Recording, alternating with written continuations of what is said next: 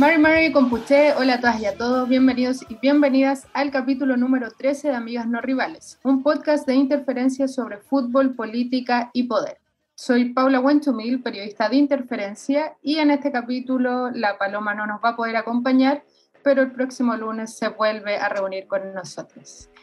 Y tenemos una invitada muy especial, ella se llama Carla Andrade, es ingeniera comercial, fundadora de la revista FoodFem, directora de Contragolpe y encargada de estrategias en la ANFU, que es la Asociación Nacional de Jugadoras de Fútbol Femenino. ¿Cómo estás, Carla? Hola, eh, muy bien, muchas gracias por la invitación eh, y por la introducción también. gracias a ti por estar acá.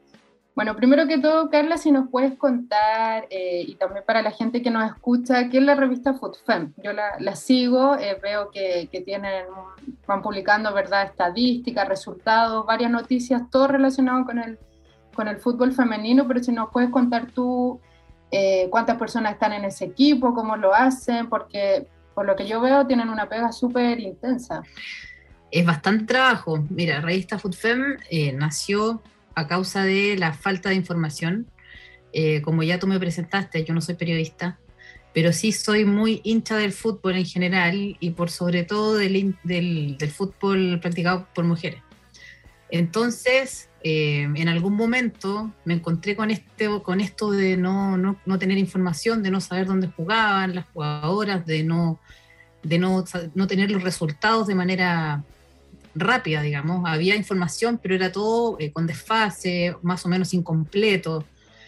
Entonces, eh, así partí. Eh, ha sido bien... Fue tu idea entonces. sí, sí, de hecho, yo en ese momento ni siquiera vivía en Chile, pero tenía muchas ganas de saber lo que estaba pasando acá. Así es que por eso me, por eso empezó Revista Fútbol. Ahora, eh, claro, también hay otras, hay otros medios de comunicación también que se han ido uniendo, eh, como contragolpe, por ejemplo, que ese es un medio de, comunicación ya formal, eh, tiene sitio web. Revista FoodFem pasa a tomar un rol un, poco distinto, es un poco más de opinión. Si bien tiene información, es más. tiene, tiene más opiniones, mucho más frontal a veces no muy querido también a veces por lo mismo, pero esa es también la idea. Así es que así funciona, así empezó todo esto. Revista FoodFem eh, también está, lo soporta también algunos de los integrantes de Contragolpes. Eh, tenemos una, una sincronía bien grande. ¿Perdón? ¿Cuánto tiempo llevan? Revista FoodFem cumple tres años en diciembre. y, bueno, por lo que yo también he leído de las coberturas que hacen, se ve que están ahí en, terreno también, que eso también es súper relevante para, para, informar. Es que estar en el estadio es muy distinto de ver la, la transmisión por, por, un stream o por la televisión. Eh, te, te, conecta mucho con, eh, con la audiencia. Eh, por ejemplo, ahora volvió el público a los estadios. Entonces yo al menos fui al, el domingo a, ver el partido de Colo Colo, que se abrió el Monumental para el público, vendieron todas las entradas, eh, cambia la dinámica inmediatamente, cambia la forma también de acercar el, el, fútbol de mujeres a la audiencia. Así es que es bien... Eh, es un trabajo igual grande porque además de, de lunes a viernes, de estar, no sé, de manera permanente eh, informando y todo, hay que también ir al estadio, pero por eso es tan importante, además de tener el interés por comunicar, ser también hincha, porque eso te da ese extra para ir también los fines de semana, para estar pendiente todo el tiempo. Claro.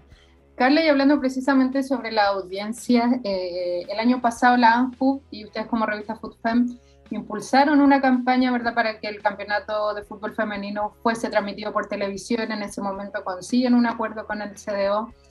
Eh, claro, por una parte fue una buena noticia, pero también eh, da cuenta de esta falencia, ¿verdad?, que son las propias, las jugadoras, organizaciones que tienen que levantar estas iniciativas para tener este tipo de, de ventanas, ¿verdad? ¿Cómo, ¿Cómo fue ese proceso y también cómo ves que se ha ido desarrollando este interés de la audiencia? el, proceso, el año pasado hubo una campaña que se llamaba Campeonato Femenino por TV. Fue en realidad también otra vez desde un, poco desde el enojo, porque se venía el campeonato, empezaba en, si mal no recuerdo, dos semanas y no había, no había información de, de quién iba a transmitir, qué se iba a transmitir. Eh, entonces, bueno, desde, desde ese lugar de, de disconformidad en realidad como de la gestión en general, eh, apareció esta campaña que la, replicaron muchísimo. Fue muy exitosa. A, los pocos, creo que al día siguiente ya había, habían cerrado eh, con, eh, con, el CDO. No quiero decir con esto que, que, la campaña fue la que generó que se hiciera esta alianza comercial, sino que yo creo que apretó un poco para que nos, nos dijeran qué iba a pasar, para que eh, lo que pasa es que se, se, tiende a asumir también es que no hay, una, no hay una afición tan fiel y que no hay tanta gente que quiere verlo. Por lo mismo, te informa muy encima todo. Eh, siempre es difícil saber si es que vas a poder ver el partido el fin de semana o no, pero hay un, hay un grupo de personas que eh, está muy pendiente, que estamos muy pendientes. Entonces, esto pasó el, el año pasado. Y claro, llegó el canal CDO, que también no es un canal abierto, entonces tienes que tener cable, tienes que tener alguna conexión directa con el mismo canal y va a ser solo un partido por fecha. Y los otros lo podían transmitir los mismos equipos por sus redes. Entonces, claro, hay una masificación que no, que no se está dando con solamente transmitir un partido por fecha. Ahora este año la situación es bien similar, pero es otro canal que también es de cable, que es DirecTV, pero no, y, los canales, o perdón, los clubes eh, también puede, se, pueden hacer cargo de su transmisión, así es que hay una forma mucho más directa de llegar a los, a los hinchas. Hay, ha habido pics de, de sintonía, eh, hay una, ahora tenemos ejemplos muy grandes que ya existe un interés que es irrevocable, eh, que ya no se puede parar, de hecho. Eh, por ejemplo, en la Copa Libertadores hubo tres canales que estuvieron transmitiendo en marzo la Copa Libertadores. Eh, estuvo Zona Latina, TNT y DirecTV, con pics de sintonía, con siendo tendencia en las redes sociales. Entonces ese argumento de que vende poco, que hay poco interés, me parece que poco a poco se va diluyendo. Y lo mismo pasó, bueno, esa campaña eh, como que confirmó eso un poco. Yo creo que también les llegó de esa forma a la, a la NFP y a los mismos clubes. Exacto. Y Carla, ayer hicieron una publicación en, en Instagram eh, de la revista Food Fem, eh, bien interesante, bien triste, ¿verdad? Sobre, sobre el Santiago Wanderers femenino que se despide de la primera división. Si nos puedes comentar un poco esta esta comparación, entre comillas, que ustedes hacen en esta reflexión? Lo que pasa es que Santiago Wanderers, eh, tanto el equipo femenino como el masculino, han tenido muy malos resultados este año. Ayer, con el, ayer, eh, pues el fin de semana, Santiago Wanderers femenino empató y eso eh, los hace, las hace descender de manera directa a primera vez. Eh, por su parte, el, equipo masculino eh, tiene también dos puntos después de haber disputado ya la mitad del torneo, ya la otra mitad, pero tienen pésimo resultado deportivo. La diferencia aquí es que ayer era un partido muy, o sea, el, fin de semana era un partido muy importante para Santiago Wanderers, ese fue el sábado, este partido. Y en la, en la, si bien abrieron el estadio para que fueran los hinchas, no había ni un solo dirigente, no había nadie como apoyándolas. Me parece a mí que es muy importante esa, esa voluntad de, de, estar, de decir, bueno, eh, este es un partido decisivo, estar con tus jugadoras, transmitirles la confianza también del mismo club, y eso no pasó. Hay una diferencia también bien grande. Piensa que están en zona de descenso también los hombres. Hace algunos días se publicó que les ofrecieron un premio tremendo eh, si es que permanecen en primera división. A las jugadoras. Mientras tanto, las jugadoras no tienen ni siquiera contrato, no tienen sueldos, apenas tienen condiciones para entrenar. Entonces, volvemos a esta diferencia que es un abismo entre el fútbol masculino y el femenino, que no tiene que ver con que no, no se compita, no tiene que ver con, eh, con interés tampoco de la misma hinchada, sino que tiene que ver con un asunto de voluntad de parte de las dirigencias que no se lo toman en serio, que se resisten. Hay una resistencia muy grande todavía a invertir en el fútbol de mujeres, que mm, al día de hoy, si bien eh, se puede, pueden argumentarlo de muchas formas, hay, una, hay un asunto de, de administración que no se está haciendo. Es como cuando dicen, bueno, no vende, pero ¿cómo vas a vender un producto si tú no inviertes en él? Si no inviertes en publicidad, si no, no inviertes en, tus propias jugadoras. Piensa que tus mismas jugadoras tienen que trabajar, estudiar y además jugar. Eso tienen jornadas extensas de diarias. Es, es insostenible que rindan. Por lo mismo también se lesionan más, por lo mismo también no pueden estar convocadas todas las semanas porque tienen que cumplir otras cosas. Entonces hay una consideración bien grande aquí que no se está haciendo ni a nivel de dirigencia, ni tampoco a nivel de federación. Entonces es bien grave esto que está pasando, no solo en Santiago Wanderers, esto es solo un ejemplo eh, que es muy visible, que está la información ahí, solamente lo que yo hice fue poner, juntarla y mostrarla, pero pasa en la, en la mayoría de los clubes, hay muy pocos a los que uno puede puede decir, no, ellos van trabajando, están trabajando súper bien, no hay nada que... Claro, que hay un trato digno. Claro, hay muy pocos. La mayoría de, si pensamos en un dato así bien general, el campeonato del 2020 era el, el 11% de las jugadoras tenía contrato. El 11%, el resto nada.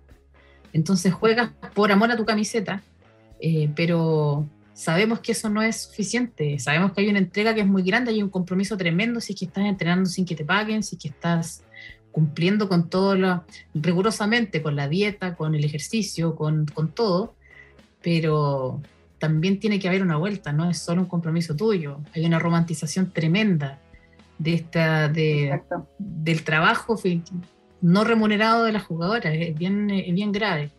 En el mundo se está ajustando, en Chile ha costado y se sigue resistiendo un poco a avanzar en ese aspecto yo creo que también la NFP tiene un, tiene un rol ahí bien grande que no está cumpliendo, que también exigir. ¿En qué sentido? Exigir me refiero a, si bien ahora hay muchos, eh, se obliga algunos a tener rama femenina, que lo cual está, me parece a mí súper bien, hay un asunto de fiscalización que no se hace. Eh, puedes tener rama femenina, pero ¿en qué condiciones? ¿Hay alguien que está efectivamente revisando que cumplas con los estándares mínimos, que tengas baño, que tengas camarín. Hay, alguna, hay alguna, algunas jugadoras que, ah, no sé, se han acercado a mí y me han dicho que nosotros no tenemos camarín, entonces nos duchamos en la casa después. Es algo mínimo. Eh, hay cosas, de, eh, implementos deportivos, eh, herramientas que son de trabajo finalmente, que tienen que pagar ellas. Entonces, claro, hay una, si bien hay una intención como al hacer este, esta obligación o, al impulsar esto, tiene que ir de la mano con fiscalizar que se cumpla de manera decente, lo vamos a decir, porque, no, porque hay muchos que ni siquiera cumplen eso. Entonces es bien grave el, asunto.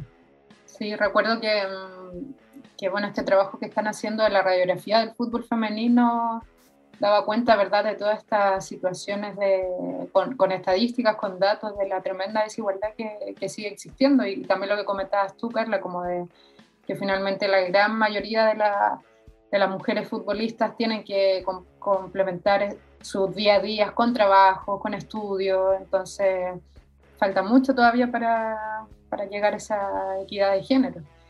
Y también a propósito de lo que comentabas de Santiago Wanderers, eh, estuvimos en un capítulo para recomendarlo también con, con, el movimiento 15 de agosto que habló sobre la crisis que están, que están viviendo en el club, que es bien preocupante. Y Carla, respecto a, las coberturas y al tema de cómo se informa, ¿verdad? Porque claro, una cosa es hablar de fútbol femenino, pero también es diferente informar con perspectiva de género sobre este fútbol femenino. ¿Cómo ves el panorama en Chile en ese sentido? Yo lo veo, yo veo si bien eh, está creciendo, si bien el interés va despertando, eh, yo creo que es muy deficiente todavía. Eh, quiero partir, por ejemplo, con el, Mundial del 2019, que prensa estable, digamos, que estuvo siguiendo a la selección de manera permanente, constante y responsable. Yo creo que éramos 12 personas, de las cuales dos fueron enviadas por algún medio de comunicación y las demás eran todos personas que autogestionaron eh, por medios independientes, tales como yo. Eh, entonces, si vamos a hablar de, cobertura, eh, fue solamente pagar la suscripción y ver el partido y transmitirlo desde acá. retransmitir, no hubo, una, no una cobertura tan completa. Yo recuerdo que había una, una persona que ella mandaba material para, si mal no recuerdo, eran cuatro canales de Chile. Entonces, no habían enviados especiales de los, de los propios canales. Entonces, es bien, eh, bien complicado eh, hacerlo, plantearlo desde ese lugar. Si bien ahora, claro, lo mismo, si vemos las secciones de deportes, es, es muy difícil encontrar información de no solo de fútbol de mujeres, sino de deportes de mujeres en general. Eh, todo sigue siendo muy en base a, medios independientes, a personas bien comprometidas, que les gusta mucho, que, sienten esta indignación de, de, poner a las mujeres en la sombra, digamos, en los deportes en general. Eh, los canales de televisión muy ausentes, las mismas radios, que son como también más masivas, bien ausentes también. Si bien hay uno que otro programa, también son de cobertura bien limitada. Eh, no es tan, eh, nos falta mucho, nos falta muchísimo. También hay, hay muchas personas que están en estos medios que no, que no saben simplemente, no han visto nunca un partido de fútbol de mujeres, entonces también es muy complicado que lo puedan cubrir o que puedan comentarlo. Pasa incluso a veces las mismas transmisiones eh, de, voy, no voy a hablar de este año, porque en este año me parece que la preparación ha sido mejor, pero en años anteriores eh, la persona que relataba a veces no se sabía ni los nombres de las jugadoras, no sabían dónde jugaban, no sabían absolutamente nada. Entonces, claro, tomárselo así es muy poco profesional de partida. También es, una falta de respeto también a las mismas deportistas. Si bien, claro, ahora ha aumentado un poco la misma, las mismas, los mismos seguidores son los que, los, los que presionan a que se empiece a visibilizar más, pero todavía no es suficiente, todavía nos falta mucho y, falta el compromiso también de, de, los mismos comunicadores en general. Hablo de hombres y mujeres que están en esas posiciones que, editoriales finalmente, que deciden simplemente omitir. Eh, por ejemplo, la semana pasada jugó Cristiane Endler, jugó la, la Champions, una, una, ronda clasificatoria de, de la Champions League, que es, el, que es el torneo de clubes más grande de Europa y yo lo vi en muy, poca, muy pocas partes. El partido, de hecho, si es que alguien quería verlo en Chile, tenía que irse directamente a un enlace pirata o eh, tener o hacer un, tener VPN para poder acceder a alguna página de, de, fuera de Chile. De aquí no se puede ver y estamos hablando de un torneo que es muy importante. Así es que... No, claro, cuando, cuando saben que, si no me equivoco, que se casó, ahí eso es portada ahí claro, salió en todos lados y gente, bueno, eso fue terrible. Yo muy poco de acuerdo con eso. Si es que a mí me parece que si, una persona no lo publica en sus redes, nadie más tiene nada que hacer ahí. No puedes meterte tú en la vida de, la gente, ni mucho menos, entendiendo que además a duras penas cubre su deporte, ¿por qué te metes en su vida? Me parece a mí también una, una falta ahí grave. Y Carla, mm, enlazado también con lo, con lo que tú comentas, claro, también existe esta omisión respecto al deporte femenino y también cuando hay estas coberturas que son mínimas, eh, han comentado los físicos de las mujeres, lo que tú dices, no se sabe los clubes de, de, la, de la jugadora, su trayectoria, etcétera. Yo creo que en ese sentido es súper importante lo que están haciendo ustedes como, como revista, ¿verdad? Instalando esta, esta cobertura con, con seriedad, con perspectiva de género, que es igual de importante que, el fútbol masculino o, u otros deportes. Eh, ¿Cómo ves tú también esto? O sea, como esos errores constantes que caen los medios de comunicación cuando realizan este tipo de cobertura. A mí me parece una falta de profesionalismo tremenda. Porque cómo, cómo vas a informar, cómo vas a comunicar sobre un deporte si no lo estudias, si no lo conoces, tienes que dedicarte. Es como si a mí me llaman para comentar un partido de fútbol. No puedo ir sin saberme el número al menos de la camiseta de una jugadora, donde juega, su nombre, su edad. dónde jugó antes. Hay un compromiso que, que no se asume.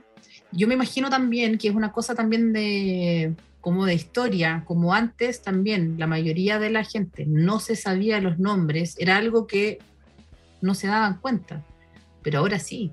Ahora tú sabes perfectamente que la camiseta número 8 de las elecciones de Karen Araya, por ejemplo.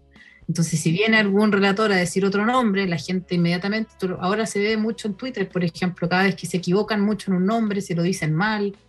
Hay mucha gente pendiente de, esas, de, ese tipo de situaciones. Me parece a mí que hay una falta de preparación muy grande que no, que yo no, la verdad es que yo no entiendo.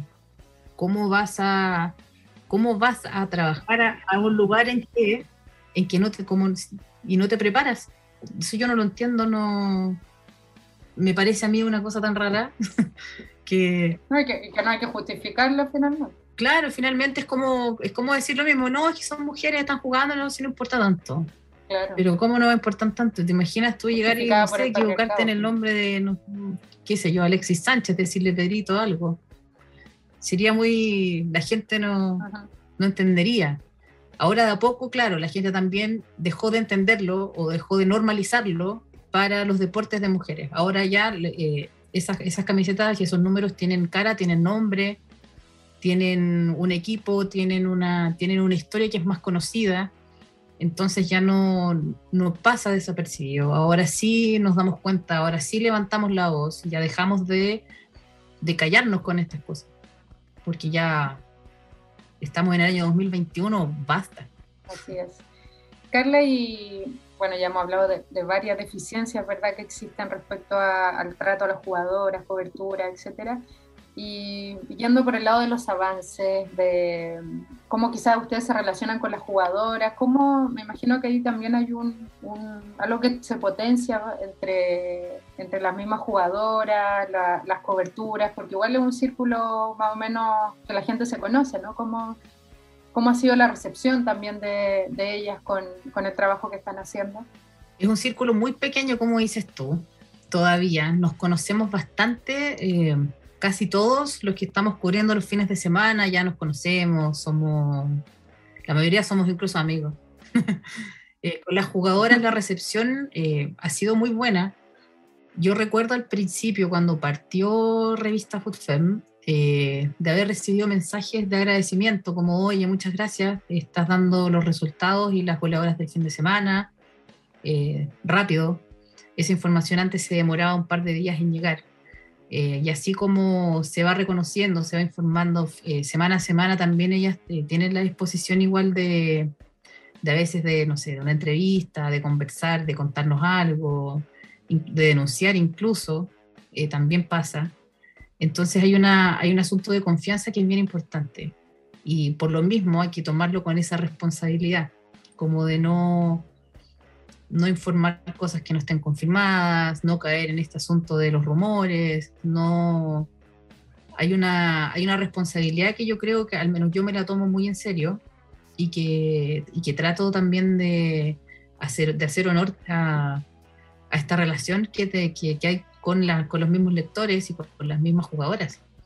Eh, es una, yo creo que es una relación bien, bien cooperativa, como que vamos cooperando bastante en general Em, porque nos debemos, así como ellas, eh, ellas juegan, eh, mi deber es informar lo que está pasando.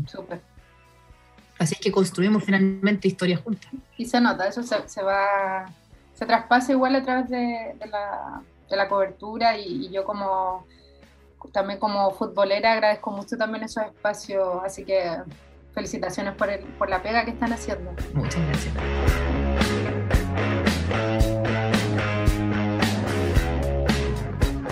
Pasamos a otra sección, Carla, que es libre a lo que decía el invitado o invitada de, del día.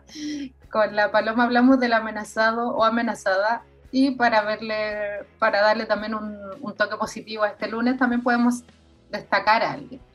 Entonces, si tú quieres eh, comentar sobre alguna persona, situación que quieras amenazar o destacar de estos últimos días, es tu momento para hacerlo.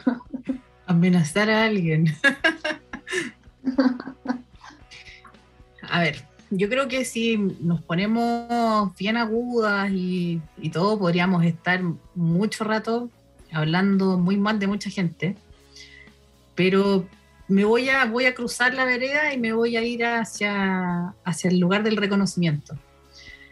Eh, a, mí me, a mí me parece que así como hay muchos medios independientes que están cubriendo y que esta cosa va subiendo, eh, me gustaría a mí destacar el, el trabajo de la ANJUF. Eh, la, como decías tú, la Asociación Nacional de Jugadoras de Fútbol de Chile.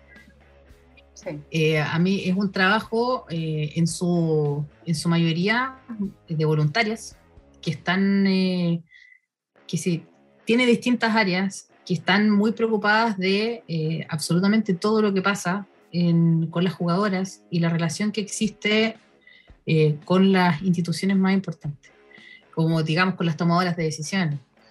el trabajo de la ANJUF ha sido muy difícil desde su origen, porque entendemos, porque nació hace cinco años, cuando la, selección ni siquiera estaba en el ranking FIFA.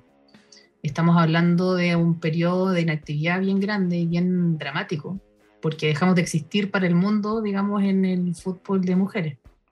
Apareció la ANJUF eh, y desde entonces había un, había un trabajo que es... Eh, que ha sido muy muy constante, también muy silencioso, porque el, deber de la ANJUF no es estar en las redes sociales comentando todo el tiempo qué es lo que pasa, sino que es la relación más directa con las jugadoras, que sucede a diario.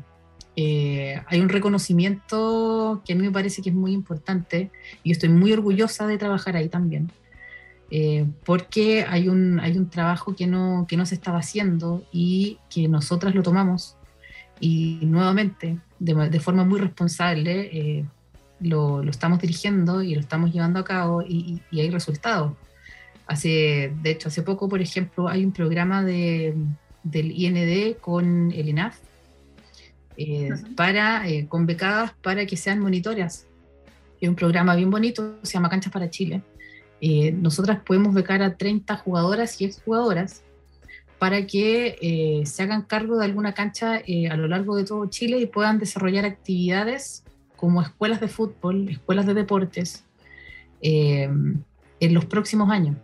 Así es que hay un trabajo que es bien, que es bien grande, que es bien que va, cambiar, va cambiando un poco este, este asunto de, de lo pasajero que es también el fútbol. Porque si bien acá las jugadoras pueden estar mucho tiempo, digamos, en, competencia, no, no generan riqueza como los hombres, entonces después no pueden descansar en eso, sino que tienen que, necesitan herramientas para poder seguir desarrollándose profesionalmente. Y esta es una de ellas. Así es que mm, yo creo que ese es mi, mi reconocimiento y mi, un gran reconocimiento. Y mi forma, sí. Y también le invitamos a, escuchar el capítulo que estuvimos ahí con la test sobre el tema de la radiografía del fútbol femenino que está ahí disponible en Spotify. Es, eh, yo creo que es la, yo creo que es la JUF y también quiero destacar otra cosa más. Que también, desde esa misma vereda, yo quiero también destacar a el trabajo que se hace en Contragolpe. Contragolpe eh, es un medio que cumplió hace poquito dos años que está en redes sociales, está, tiene sitio web, es una plataforma bien completa, vienen también hartas sorpresas de, en términos de, información. Em, Contragolpe llegó también a cambiar eh, la forma de comunicar el, fútbol de mujeres en Chile. No hay ningún medio de comunicación que sea más completo que Contragolpe. Ninguno. es, eh, es una plataforma bien completa es bien eh, inmediata también, está muy actualizada, es muy dinámica, eh, tiene toda la información. Yo siempre, cada vez que he entrado a algún proyecto de comunicaciones, de lo que sea, siempre pienso que quiero ver en ese lugar todo lo que a mí me gustaría leer. Y todo lo que a mí me gustaría leer lo encuentro en Contragolpe y en Revista absolutamente todo. Perfecto, vamos. Entonces, desde vamos ahí. estar atentos a los dos. Claro, estén atentos a, esos dos lugares, porque hay muchas cosas, hay mucha información, hay, mucha, hay muchos detalles que se desconocen por lo mismo, porque falta de, hay falta de comunicación en general. Pero eh, estos lugares lo cubren y lo hacen de manera muy responsable y lo hacen muy bien. Así que la invitación es muy grande a que, a que nos sigan. Súper. Carlos, para los últimos minutos que nos quedan, si quieres destacar algo de, de la última fecha, bueno, eliminatoria, Copa Chile, harto, harto fútbol, si quieres destacar algo. Yo quiero destacar la vuelta del público al estadio. Hay una, ah, bueno, en términos de fútbol, eh, hay algo a destacar esta semana. Eh, se juega el clásico del fútbol chileno, que es Colo Colo versus Santiago Morning el miércoles. Eh, a, las, a las 8 de la noche juegan en el Estadio Monumental. ese, es una, ese es el mejor partido, uno de los mejores partidos que uno puede ver, digamos, en el año. Así es que todos atentos, va, va a ser televisado, así es que va a estar, va a estar muy bueno. Ah, ¿Va a ser televisado? Sí, va a ser televisado, va por directo para que, para que pongan el partido a las 8. Em, Carla, y dale más. Para mí resaltar, recalcar nuevamente la vuelta del, público al estadio, yo creo que le da una vida tan distinta eh, a ese silencio, a escuchar hasta el, cómo suena la pelota en la red, a, a ver a la gente. el público del fútbol femenino es muy familiar. Habían muchos niños, eh, mucha familia, eh, todo el mundo cantando, aplaudiendo, es una cosa bien, bien bonita. A mí yo creo que es una de las cosas más esperadas al menos de los últimos meses, volver a ver a la gente en, eh, la pandemia. en el estadio, sí. En el estadio, sí es. Carly, finalmente, ¿dónde te puede seguir la gente que está interesada en tu trabajo? ¿Alguna red que quieras comentar aquí, de Contragolpe, de la FUFEM, o las tuyas? Em, para Revista FoodFem en todas las redes sociales es arroba revista FoodFem y Contragolpe es arroba contragolpecl o arroba contragolpe.cl, eh, dependiendo de la red. Pero lo van a encontrar rápidamente, así que con arroba contragolpe va a estar. Eh, las mías no son tan relevantes, la verdad. no, porque son, son, son más personales, son más de opinión bien, eh, de cualquier cosa. Si vamos a hablar bien de, fútbol y eso, eh, esas, dos, esas dos cuentas yo las seguiría si fuera un usuario interesado en fútbol. La verdad. Súper. Bueno, finalmente, Carla, eres una, una colega, es una periodista encubierta. periodista, muy poco, la verdad. Información para nada, pero dada la... Dada la oficio. De, claro, de oficio sí. Y sí, sí. Es bien entretenido el, el, mundo de ustedes. Yo, no, yo lo desconocí hasta que entré al fútbol. Así es. Bueno, muchas gracias Carla por haber estado en este capítulo con nosotras y, nada, con mucho éxito, muchas gracias por el trabajo que estás haciendo y que tengan una muy buena semana. Los invitamos también a que escuchen los otros capítulos disponibles en Spotify. Muchas gracias Carla, que estén muy bien. Eh, muchas gracias a ti por el espacio. Yo, a mí me gusta mucho hablar de fútbol, me gusta mucho hablar eh, de, la, irrupción de las mujeres en el deporte, en las comunicaciones también. Así es que mm, muchas gracias por esto. Eh, nos estamos viendo pronto. Nos estamos viendo. Chau, chau. chau. chau